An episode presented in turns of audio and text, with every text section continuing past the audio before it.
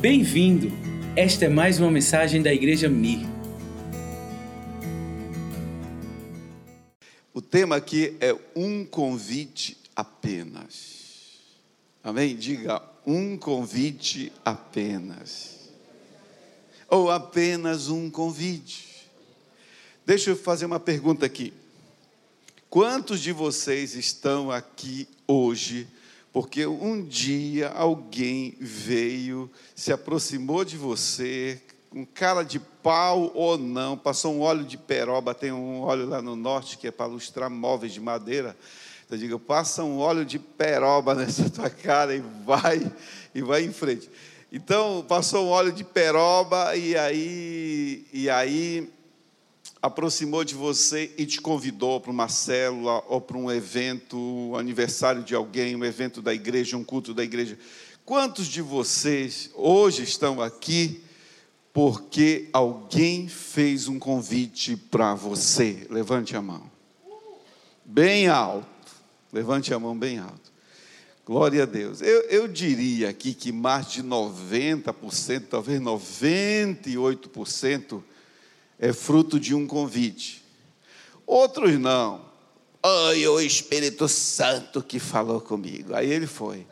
Beleza, não tem problema não, mas de qualquer forma alguém te convidou. Uma pessoa te convidou. O Espírito Santo é uma pessoa.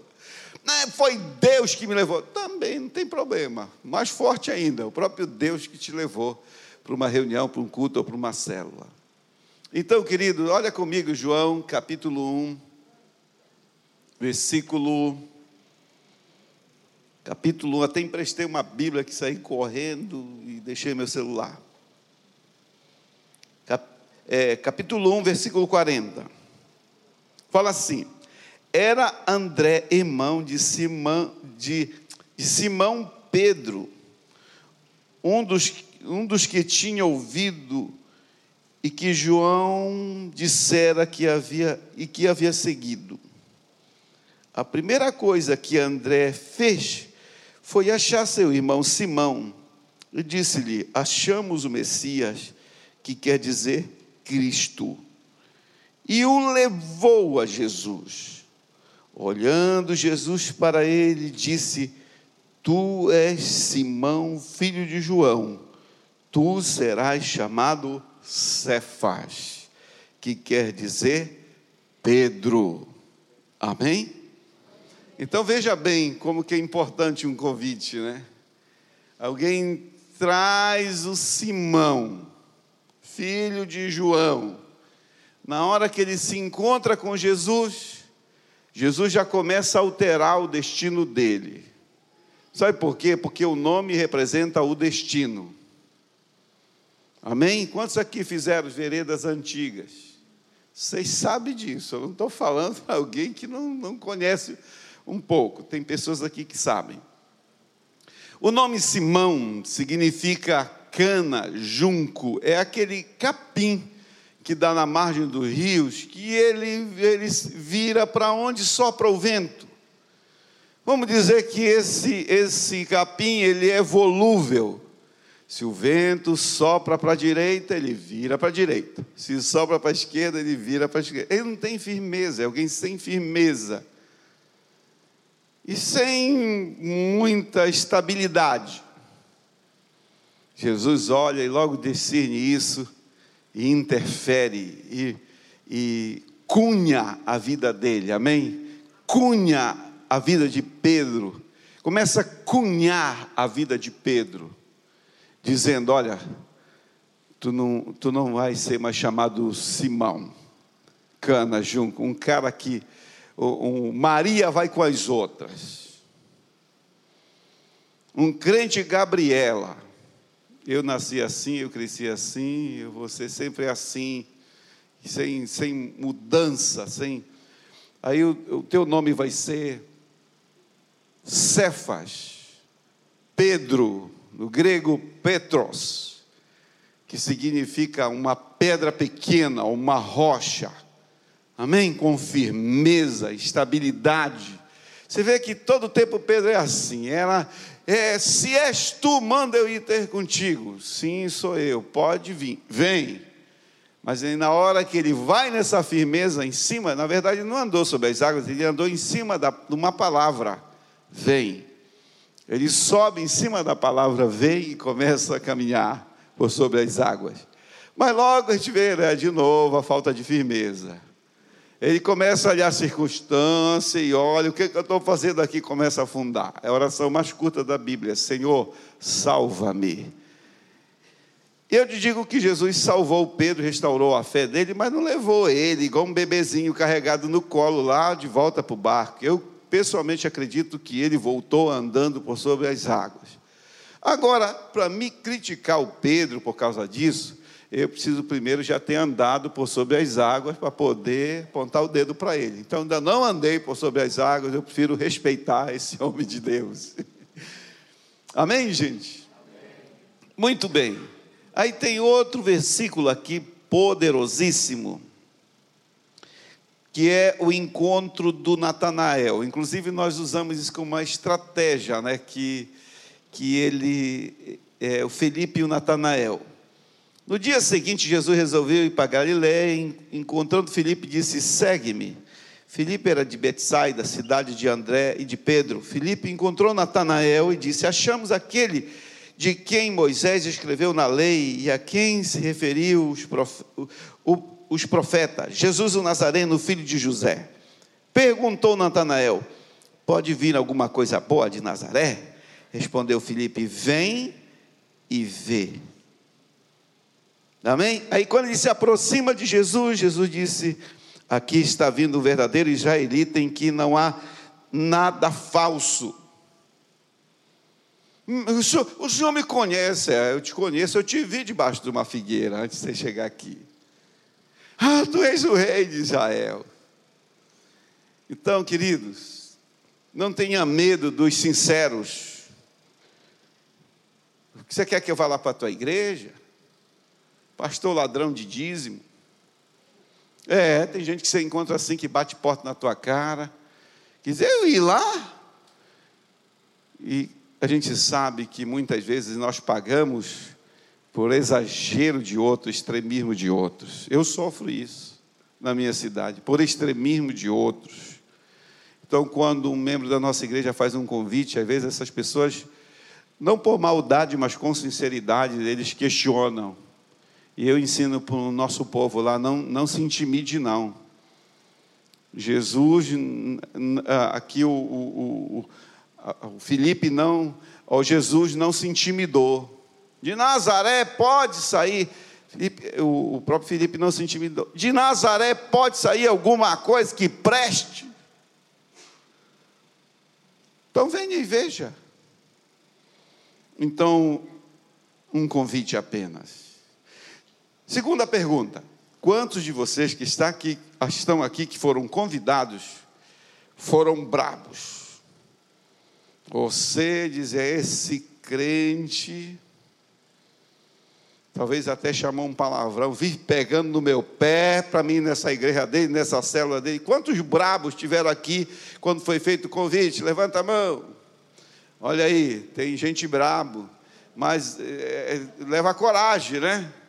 Lá em Belém tem muito mais gente braba, aqui não teve tantos brabos. Parece que o caminho é mais fácil do que da gente lá. Gente brabo. E quantos aqui, terceira pergunta, foram enrolões ou enrolonas diante desse convite? Levante a mão. Tem mais, tem mais, mais gente enrolando do que gente brabo.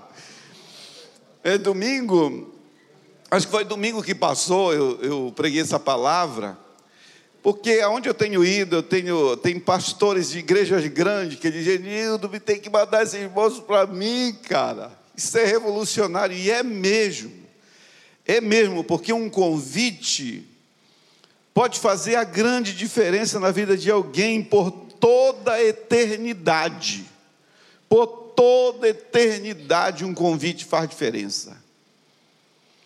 E aí eu chamei esse brother para dar testemunho. Antes ele era um cabeludão. Eu não mandei cortar o cabelo dele. Foi ele que quis cortar o cabeludão. Chegava lá com o rabo de cavalo. Aí quando eu chamei para dar testemunho, cabelinho tudo certinho, cortadinho.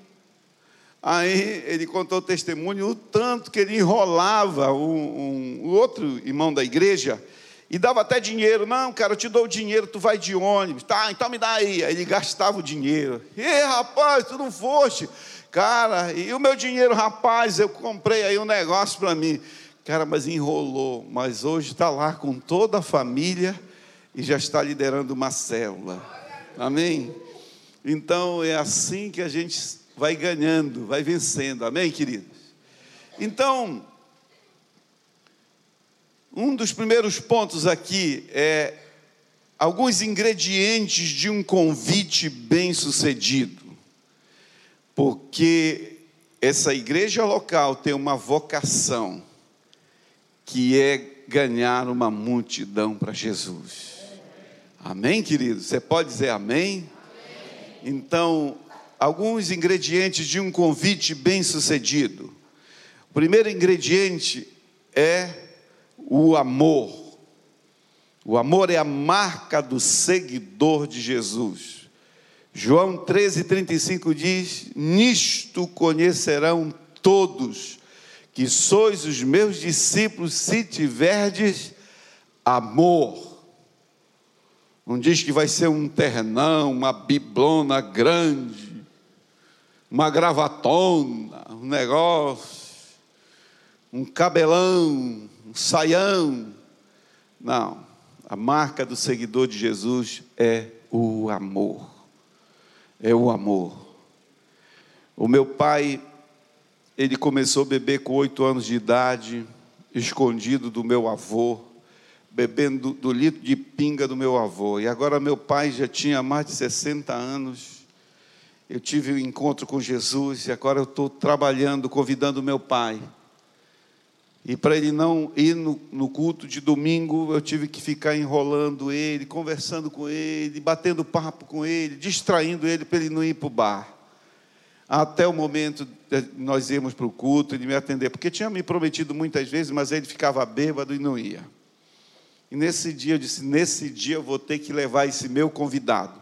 Nós nem chamamos visitante, porque visitante vem e vai, nós chamamos convidado, porque todos são convidados para ficar e fazer parte dessa família, amém, queridos?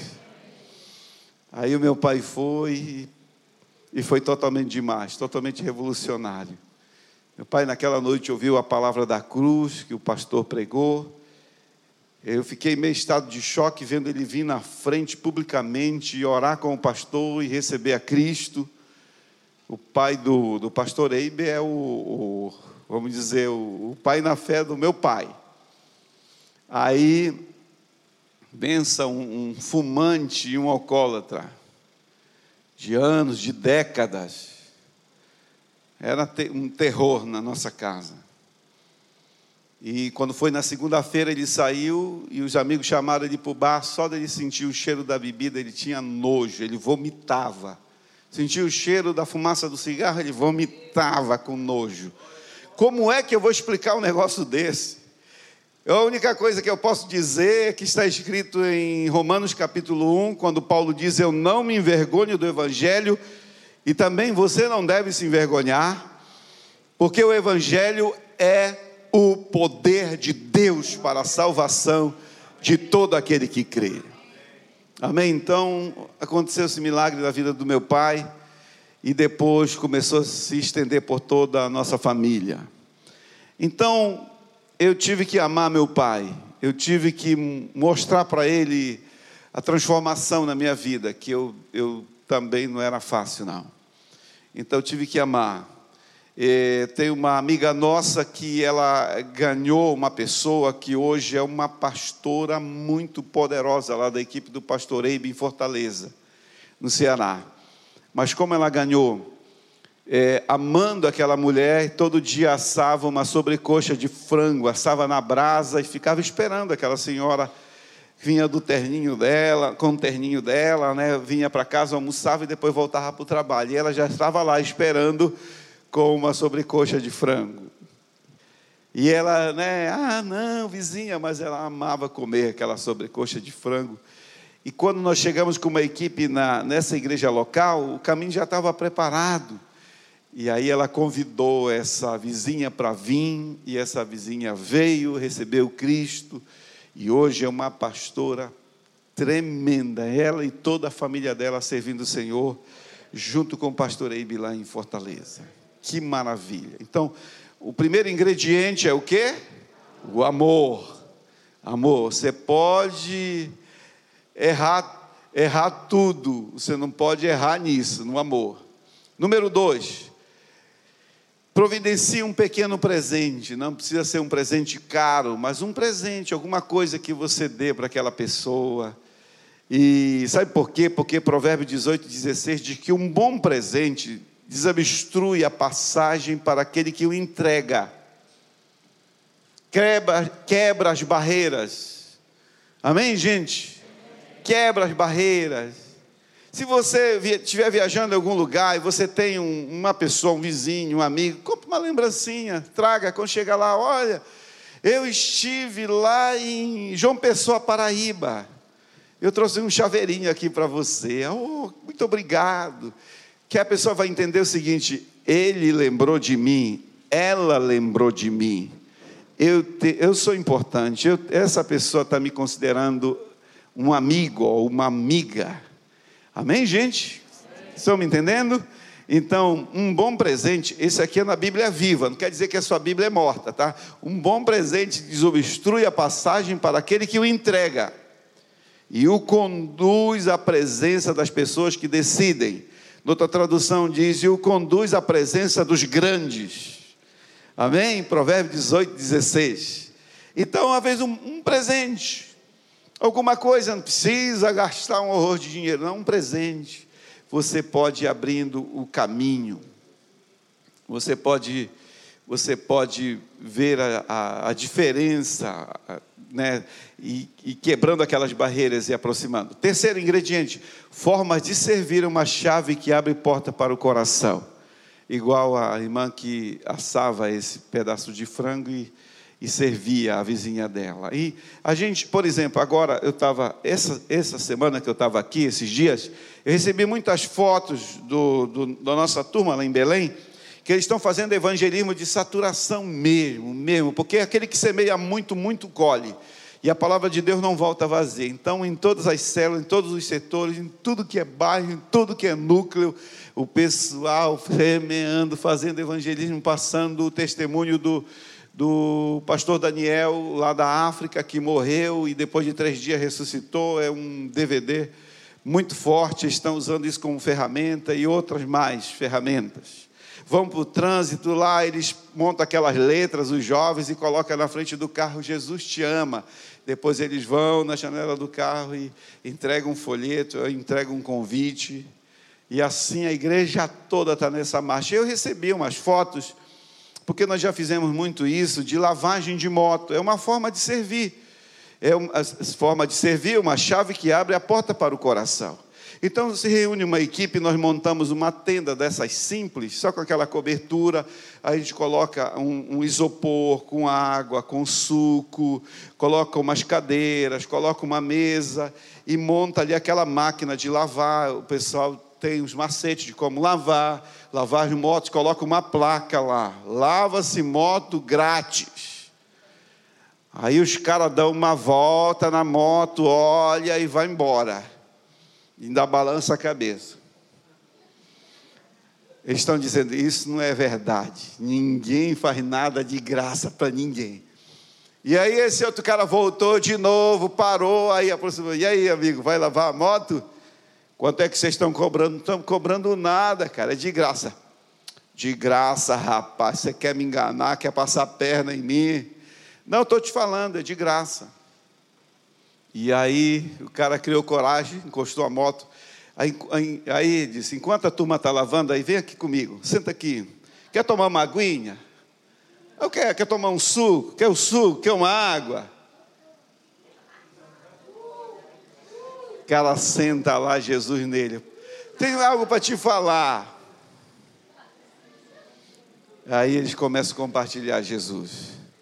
Você já ouviu falar das quatro leis espirituais? Não, gostaria de ouvir. Sim, então vou te mostrar. Primeira lei: Deus ama você e tem um plano maravilhoso para a sua vida. Amém? A moto sendo lavada. Mas como que não vamos fazer isso? Sabe por que você vai fazer? Porque Deus não te deu um espírito de covardia, mas um espírito de poder, um espírito de amor e um espírito de domínio próprio. Então, nada de covardia. O Senhor Jesus já disse: Eu edificarei a minha igreja. Quantos aqui são igreja de Jesus? Ele disse: Eu edificarei minha igreja e as portas do inferno não prevalecerão contra ela. Amém? Isso quer dizer que nós vamos marchar contra os portões do inferno. Aí a Ivana está aí, que ela sabe muito desses testemunhos aí. Aí eles vão com aquele é, limpa-vidro, com uma flanelinha, eles vão aonde tem blindex naquele escritório oferecer para limpar o vidro. O cara diz: quanto é que vocês cobram isso? Não, ninguém cobra, não. A gente quer limpar, deixar bonito aqui a, a, o teu blindex aqui de entrada. Tem certeza disso? Tem, a gente quer só te abençoar. Aí, mas por que vocês estão fazendo isso? Nós estamos fazendo porque Jesus ama você e nós amamos também. E nós queremos te abençoar. Eu tenho até foto de jovem no ombro do outro para limpar mais alto. Jogando, né? Limpando. E... Gente, a gente pode pegar uma pedra, chegar no restaurante com uma pedra, colocar uma pedra vermelha lá em cima de uma mesa. Vai aparecer alguém que vai dizer, vai olhar Aí, aí, você quer saber o que, que é isso aí? Ó, tem alguns que vêm curiosos, o que, que é isso aí, cara? Sim, rapaz, eu tenho um negócio para te falar. Já ouviu falar que Jesus é uma pedra, uma rocha? Aí você começa a falar de Jesus.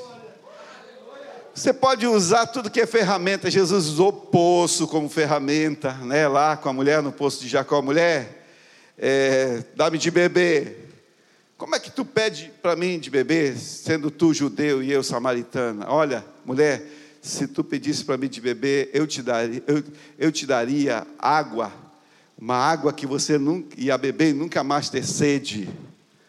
Aí ele começa né, a falar do, projeto né, da salvação. Amém, gente? Então, um bom presente, eu falei, forma de servir é uma chave que abre portas para o coração às vezes já teve momentos assim que pode ter uma pessoa, uma, uma senhora que adoeceu, tem filhos pequenos, às vezes a pia da mulher está quase chegando no teto. Quão bom quando alguém pode ter um acesso e fazer aquelas louças desaparecerem da pia e dar uma geral. Ah, aquela dona de casa vai dizer: Olha, muito obrigado. Não é verdade? Formas de serviço. A gente, porque se, até hoje, se a gente for procurar Jesus, a gente vai encontrar ele nessa posição de servo, porque a Bíblia diz que ele vive a interceder. Ele vive a interceder por nós. Jesus disse que ele veio não para ser servido, mas para servir e dar sua vida em resgate por muitos. Quarta, quarta dica aqui, a insistência do amor. Vou falar ali com o carioca, que ele diz que ele foi brabo. Como é que foi? O cara insistiu contigo, ficou insistindo contigo. Quatro meses. Mas tu não ameaçou ele, não, né? Não quis bater, olha. Mas imagine se essa pessoa se intimida. Ele teve a insistência do amor. Amém, gente? A insistência do amor. Já tivemos casos que o cara até fugia pela porta dos fundos. Já tivemos casos que o cara entrava lá, disse, tudo bem, eu vou contigo. Cadê, mulher, cadê a minha camisa? Porque esse pi não para de pegar no meu pé. Eu vou lá nessa igreja miserável dele, desse jeito. Foi e nunca mais deixou de ir. E hoje, que era um senhor, amigo nosso, hoje está na eternidade já com Jesus. Muito bem. Quinto, creia que você tem algo para oferecer. Quantos aqui tem algo para oferecer para a vida de alguém? E você tem um grande tesouro. Creia que você tem algo para oferecer, que a sua igreja local tem algo a oferecer. Quantos aqui acredita que a sua igreja local tem muita coisa boa para oferecer? Levante a mão. Ei, poucas mãos, você não está acreditando, amando a sua igreja local? Não. Aqui tem muita coisa boa para oferecer. E que Jesus, acima de tudo, tem tudo para oferecer para as pessoas. Amém? Então você tem que crer nisso. Olha, eu tenho algo para oferecer. A minha igreja tem algo para oferecer. Tem algo que essa pessoa precisa. E Jesus, acima de tudo, vai ser o grande provedor das necessidades dela. Sexto, você tem que ser essa pessoa que convida, mas com uma fé contagiante. Uma fé poderosa. E não tenha medo disso, não. Você vai lá, e às vezes eles comprometem até o pastor da igreja. Você vai lá, o meu pastor vai orar por ti, cara. e aí, olha o pastor aí. O meu pastor vai orar por ti. Você vai na minha célula, nós vamos orar na minha célula, você vai ver o milagre que vai acontecer na tua vida. É mesmo? É, vamos lá. Deus vai abrir a porta desse emprego, rapaz, para você. Uma senhora estava desesperada, o marido dela levou um, uma descarga elétrica tão terrível que acho que até o, os ossos do cara foram danificados. E o homem ficou morto-vivo numa CTI. E a esposa desesperada. Mas o líder de célula não se intimidou. Senhora, vá comigo na célula nessa noite, que a nossa célula vai orar. Amém? Não é preciso fazer isso, ah, isso é só para me expressar se aquela, aquela vibração de fé. Vai orar. E Deus vai devolver a vida do teu marido e ele vai voltar para casa. Ah, é É, pode ir nessa noite, 19h30. Eu vou passar aqui com a minha esposa. Você vai para a nossa célula. Então tá bom. Cara, ela foi. A célula orou. No outro dia já começou os sinais. O cara começou já a se mover, foi recuperando. Com uma semana ele estava de volta, com outra semana ele já estava indo na célula com a esposa. Deus fez um milagre nele dentro daquela CTI. Então você tem que ter essa fé vibrante. Amém? Uma fé poderosa. Ah, meu casamento. Vamos lá na minha célula, nós vamos orar. Vamos lá na minha igreja para você ver a palavra, nós vamos orar no final com um irmão, com um dos pastores. Deus vai agir no teu casamento. Isso é uma obra do maligno. Deus vai destruir essa obra do maligno. Amém, gente? Uma fé contagiante. Marcos 2,5. Vendo-lhes a fé, Jesus disse ao paralítico: Filho, estão perdoados os teus pecados. Depois ele disse: Eu não tenho só autoridade para perdoar pecados, eu te digo, toma o teu leito e vai para a tua casa. E o paralítico se levantou curado e perdoado. Mas o que Jesus viu antes? Vendo-lhes a fé. Ele viu a fé de quem? Dos quatro homens que levaram. Eu, o pastor já foi em Israel, né? Foste na cidade de Carfanaum, lá em cima daquela montanha, né? Aí eu fiquei lá, eu lembrei dessa história, digo, cara, esses homens foram muito raçudos, os caras tiveram uma pegada violenta, porque levar o cara lá para cima, né, numa maca, esses quatro homens, e tiveram criatividade, eles tiveram paixão, aquela fé poderosa, e aí chegaram lá, a célula estava lotada, a célula de Jesus, a célula onde Jesus está sempre vai dar muita gente. Aonde Jesus se manifesta, vai muita gente. A célula lotada. E eles tentaram, olha, não dá para, igual aqui, né? Não dá para entrar igual, está igual aqui. A célula, a célula de Jesus aqui hoje está poderosa. Aí, aí dá, dá para um lugarzinho aí para a gente ir. Aí só fazia olhar, não dá não, eu estou aqui, eu estou atrás da minha bênção aqui. Aí ninguém deu uma oportunidade deles entrarem. Aí um teve a ideia, cara, bora bagunçar esse negócio, a gente vai ter, esse cara vai ter que ser curado. Bora por cima do telhado, aí arrumaram uma escada, subiram no telhado. E aí um ficou cuidando do paralítico, o outro ficou lá debaixo e dois lá em cima. Aí ele olhava assim pela janela, aí os dois lá em cima, mais, mais para cá um pouquinho. Aí lá em cima. Aqui, é, aí. Tá? Bem aqui, né? É, é bem aí, ó. Jesus está bem aí. É, onde tu está? Tu está em cima de Jesus aí. Tá legal. Cadê? Cadê as cordas? Vamos lá. Subiram, cara. Irmão, às vezes eu viajo na minha imaginação vendo, vendo esse filme. O filme do Quarteto Fantástico. Amém, gente? Aí ele dizia, cara, ali era barro, capim, porque ah, o terreno das casas era assim naquela época. Imagina aquele monte de capim, poeira. E Jesus ficou com muita raiva. Amém? Amém, nada. Fica acordado, crente. Jesus não ficou com raiva, coisa nenhuma, nem se importou. A única coisa que Jesus viu naquela hora foi o quê? A fé. E aí você já sabe o restante da história. Que garra. Inclusive lá a gente tem que usar muito transporte para trazer o pessoal de, de, eu chamo de, não chamo de, lá eles chamam de baixada, não é comunidade, baixada, bairros perigosos. Eu não chamo de baixada, eu chamo de bairro popular. Eu não chamo de favela. Não, eu chamo de comunidade. Ninguém quer depreciar as pessoas, rotular as pessoas. Amém, irmãos? Então gente chama de bairro, chama de bairro popular. E aí eu levanto, eu, eu, eu uso muito esse texto para falar sobre o, a oferta, oferta para pagar transporte. Eu disse, eles não eles têm perna para ir para a folia, é perna para o Carnabelém, mas eles não têm perna para vir para os cultos. Então a gente tem que providenciar essas macas com quatro rodas, com seis rodas, para trazê-los para os cultos.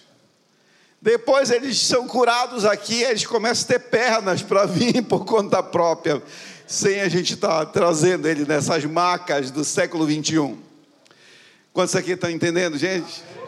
Então, queridos, tenha essa fé contagiante. Tenha essa expectativa da fé. Jesus vai fazer algo poderoso na vida dessa pessoa. Glória a Deus. Meu Deus, é isso mesmo? Eu tenho quanto tempo, pastor? Fica de olho em mim, que às vezes eu tomo chá de agulha de vitrola, daquelas antigas. Já tem um tempinho aí? Tenho, né? Tá bom, deixa eu concluir aqui. Sétima dica aqui. Reconheça, sou uma extensão do convite de Jesus. Diga isso, sou uma extensão do convite de Jesus. Antes de você convidar, já teve alguém que convidou. Ele é o Rei dos Reis, o Senhor dos Senhores, aquele que tem autoridade, toda autoridade nos céus e na terra. Aquele que tem as chaves da morte do inferno. Amém? Que ressuscitou e está vivo e disse: Estarei com vocês todos os dias. E ele que fez esse convite, Mateus 11, 28, ele disse: Vinde a mim, vocês que estão cansados de levar suas pesadas cargas, e eu te aliviarei.